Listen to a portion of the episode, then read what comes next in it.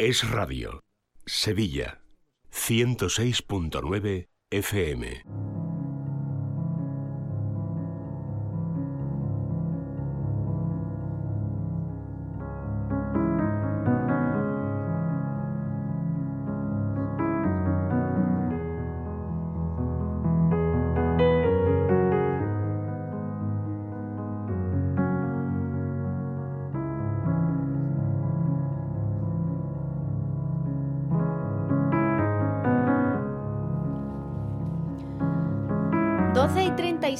Minutos, estamos ya en directo en Es la Mañana de Sevilla. Empezamos con Vivir en Positivo, el espacio dedicado cada miércoles a hablar de psicología y de desarrollo personal. Para ello ya tengo aquí, sentada a mi ladito en la mesa de radio, a Paloma Carrasco. Paloma, ¿qué tal? Buenas tardes. Buenas tardes, Laura. Buenas tardes a todos. Te presento y entramos en materia. Paloma es, psicóloga licenciada por la Complutense de Madrid y experta en terapia familiar sistémica. Ella cuenta con una amplia experiencia profesional y compagina su labor en consulta con la divulgación y con la formación de la psicología.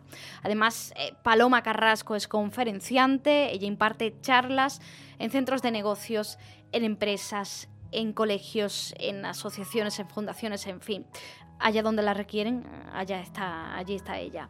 En la actualidad, Paloma ejerce su profesión en el Hospital Quirón Salud Sagrado Corazón de Sevilla y para pedir consulta con Paloma pueden hacerlo a través del teléfono del hospital 954 93 76 76 954 93 76 76 o bien también pueden contactar directamente con ella a través de su página web palomacarrasco.com. Ahí van a encontrar el email de contacto que es muy fácil, es contacto arroba palomacarrasco.com. Les recuerdo también que Paloma ofrece sesiones online por si nos están escuchando ustedes desde cualquier parte del mundo. Paloma, vamos a entrar en materia, pero mira, antes vamos a hacer una especie de paréntesis porque nos acaba de llegar un mensaje eh, a través de las redes sociales, a través de Twitter, recuerdo que es arroba es barra baja Sevilla. Bueno, ahí nos escribe nuestro querido oyente, fiel oyente de este programa de radio, de esta sección de Vivir en Positivo, Isaías Domínguez, que nos acaba de escribir y nos dice así, buenas tardes. Con vuestro permiso me gustaría sugerir un tema para tema de la maravillosa sección Vivir en Positivo. Personas que conviven con alguien con problemas de depresión, matrimonios, padres, hijos, etcétera. Muchas gracias, un saludo para todo el equipo. Un tema muy chulo, muy interesante, ¿no? Darle un poco de... hemos hablado algunas veces, ¿no? Un poquito de, de cómo de frustrante ¿no? De cómo se cansa uno de intentar ayudar a alguien con depresión, pero siempre de una manera quizá demasiado eh, pequeña. Y dedicar un programa a eso me parece una cosa muy interesante. Así que sí. Sí, yo ya le, he dicho por Twitter que nos lo apuntamos y que, lo haremos ¿eh? en, posteriores ediciones. Hoy lo que toca es hablar de un tema que me parece que es eh, peliagudo, ¿eh? que hay, hay donde, donde hablar y donde rascar mucho. Vamos a hablar de la dependencia emocional, un tema que, mm, bueno, aparece mucho en libros, en libros de autoayuda, de psicología. La verdad es que es un asunto, Paloma, que está muy de moda, se habla mucho de la dependencia emocional del quérete a ti mismo, del primero yo y después yo, de este tipo de frases que aquí intentamos, bueno, pues desechar un poco, ¿no? Esa psicología barata que a veces nos venden y mm, de esas relaciones tóxicas, ¿no? De las personas tóxicas, aquí también hemos hablado de eso mucho y le hemos dado incluso la vuelta, ¿no? A todo eso. Entonces, vamos a hablar de este tema dependencia emocional porque mm, ¿qué crees que se esconde detrás de todo esto, de la dependencia emocional? Mira, em, efectivamente la dependencia emocional es un tema muy, muy de moda, ¿no?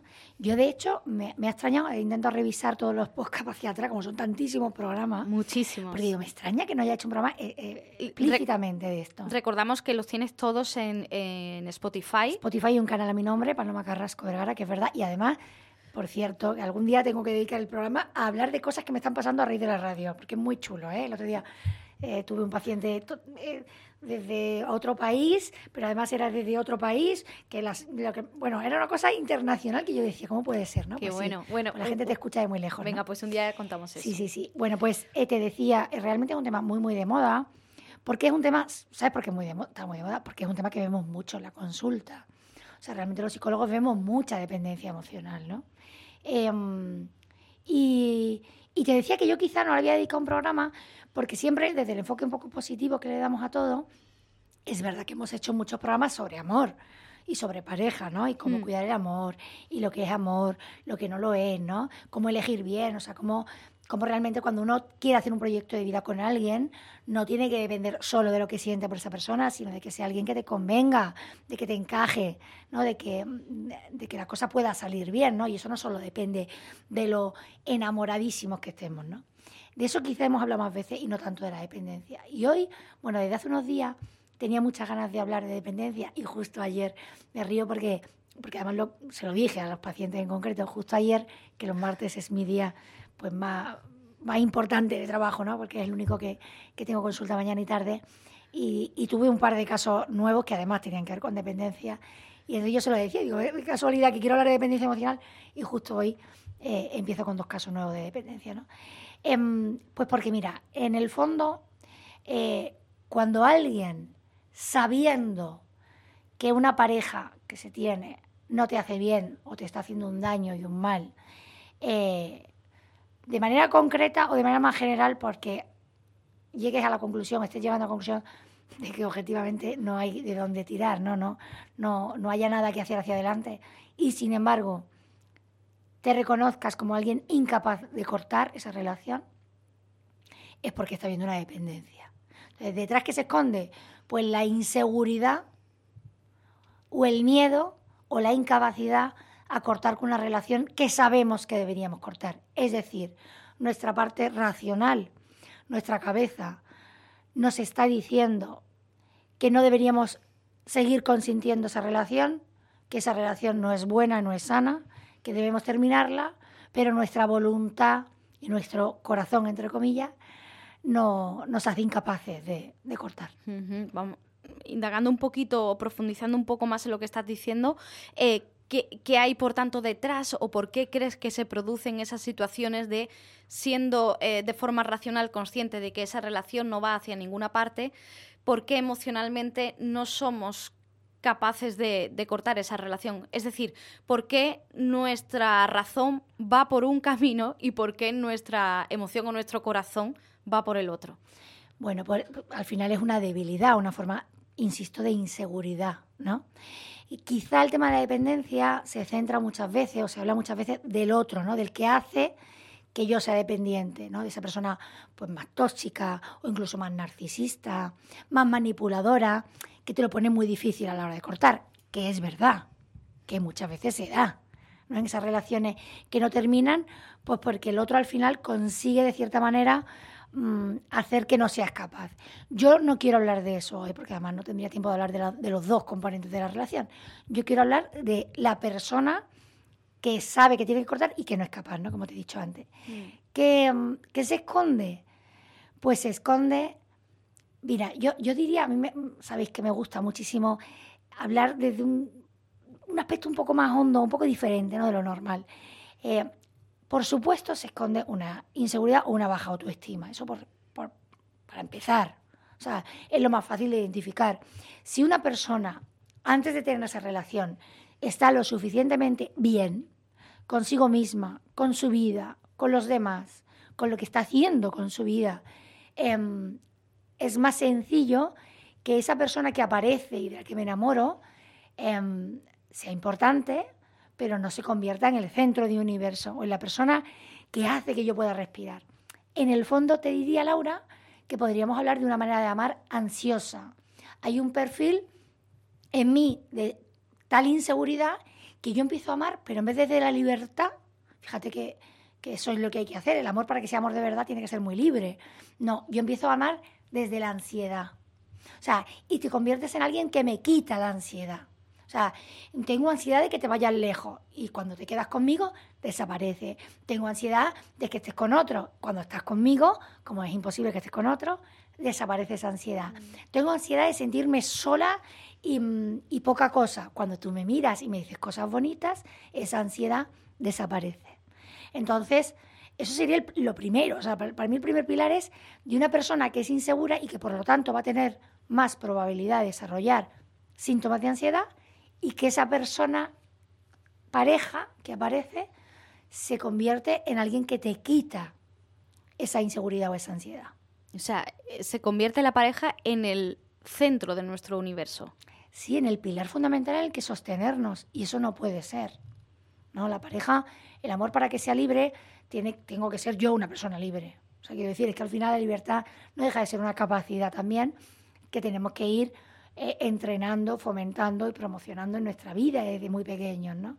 En la medida que somos y nos desarrollamos como personas seguras y estables, es más fácil no caer en trampas o reconocer antes lo que sí y lo que no, lo que me hace bien que lo que no, ¿no?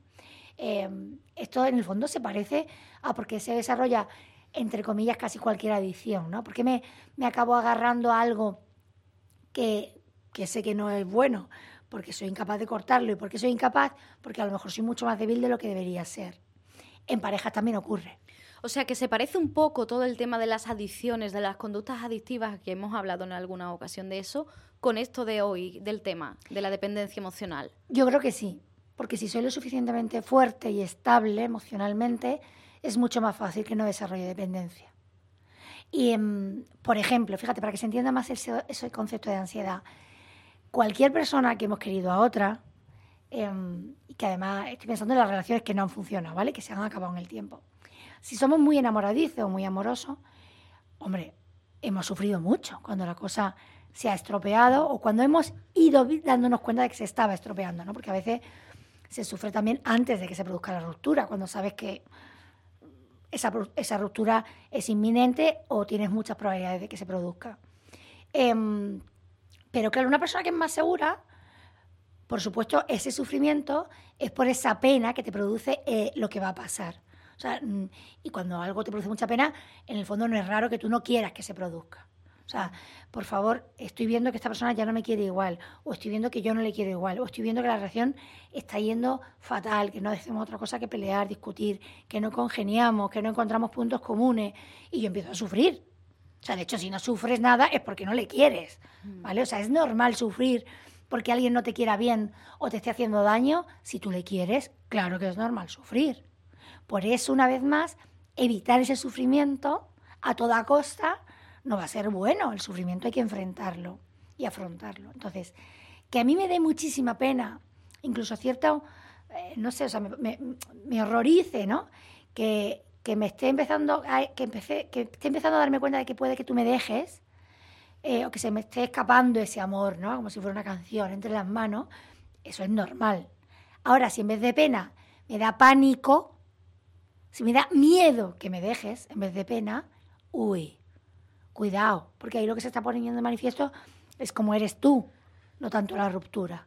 O sea, que alguien te deje porque no te quiere, no deja de ser una buena noticia. Triste, pero buena. Si no te quiere, si quiere más a otra o a otro, si está dudando, que se vaya. O sea, alguien en su sano juicio, si yo ahora mismo cojo a alguien y le digo a alguien que no está pasando ahora mismo por eso, y le digo, ¿tú quieres estar con alguien que no te quiere? ¿Qué crees que me va a contestar? No. Yo quiero que el que esté conmigo me quiera mucho. Vale, si yo te digo que para que te quiera mucho, tengo unos polvitos mágicos, ¿no? Como en las películas de brujas, ¿no? Y le hacemos una pócima amorosa que haga que esté contigo toda la vida, ¿lo harías? ¿Tú qué me dirías, Laura? No. Quiero que me quiera porque me quiera. Que me quiera libremente. No porque esté Mm, solo loco conmigo o porque sienta que se muere sin mí. No, hombre, no, nadie quiere eso en su vida. Sin embargo, a veces es eso lo que se está produciendo en una pareja. Alguien que sería capaz de cualquier cosa, hasta de tirarse a los pies de esa persona, de decirle, por favor, no te vayas, por favor, no te vayas, a pesar de que a lo mejor te han sido infiel, te han maltratado, te, están demostrando constantemente que no te quieren, no te está cuidando. Y estamos dispuestos a lo que sea con tal de que no se vaya. No, hombre, no por tu experiencia en consulta, em, ¿ves que hay un perfil que se repite en este tipo de, casos de dependencia emocional? Veo que comúnmente, eh, o sea, a mí no me gusta generalizar, ¿no? Y además, pues es verdad que los psicólogos al final creo, ¿no? Por lo menos los que llevamos mucho tiempo trabajando, que cada persona es un mundo, lo he dicho muchísimas veces, y que, y que la psicología tiene que ser pues también como las enfermedades debería ser, las físicas, ¿no? Tiene que ser un tú a tú, ¿no? Tiene que ser dependiendo mucho de las circunstancias y de la persona que tengo delante. Pero ciertamente se repite un perfil en el que hay, iba a decir dos cosas, a veces es solo una de esas dos, pero y muchas veces las dos.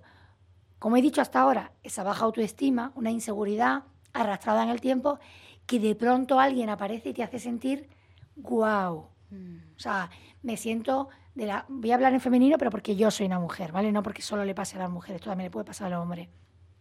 Si yo creo que soy poca cosa y aparece una persona, un chico, que de pronto me mira eh, de una manera hiper especial, como nadie me ha mirado antes, si aparece un chico que me dice algo que nadie antes me había dicho, que es que soy preciosa, inteligentísima, valiosísima, lo mejor del mundo mundial, es normal que yo establezca con él un vínculo un tanto extraño, ¿no? O sea, demasiado a lo mejor estrecho, porque antes nadie me había hecho sentir así. O sea, y ahí, insisto, lo que se está poniendo manifiesto es que yo tenía poca autoestima y de pronto esta persona puede que de manera real o puede que de manera falsa me esté fomentando esa autoestima de cristal, entre comillas. Eso por un lado. Por otro lado, también veo que muchas veces se repite eh, y me da pena. Esto sí me da a mí más pena como psicóloga. Em, no sé por qué explicártelo, pero bueno, eso ya supongo que tiene que ver con mi, con mi manera de ser ¿no? en la consulta. Se repite también muchas veces una persona que además de un poco insegura o más introvertida, más hacia adentro, eh, digamos que descubre en esa pareja, se descubre a sí misma como alguien que hasta ahora nunca ha sido. Por ejemplo, ¿de qué estoy hablando? Estoy hablando de la parte más afectiva. Yo he dicho muchas veces aquí que todos deberíamos ser mínimamente cariñosos. ¿Por qué? Porque cuando yo toco a la gente que quiero y soy capaz de decirle cosas bonitas a la gente que quiero y esa gente me lo dice a mí, estoy, digamos, eh, ampliando o subiendo el nivel de esa relación. O sea, le estoy dando más, mm, más adjetivos, ¿no?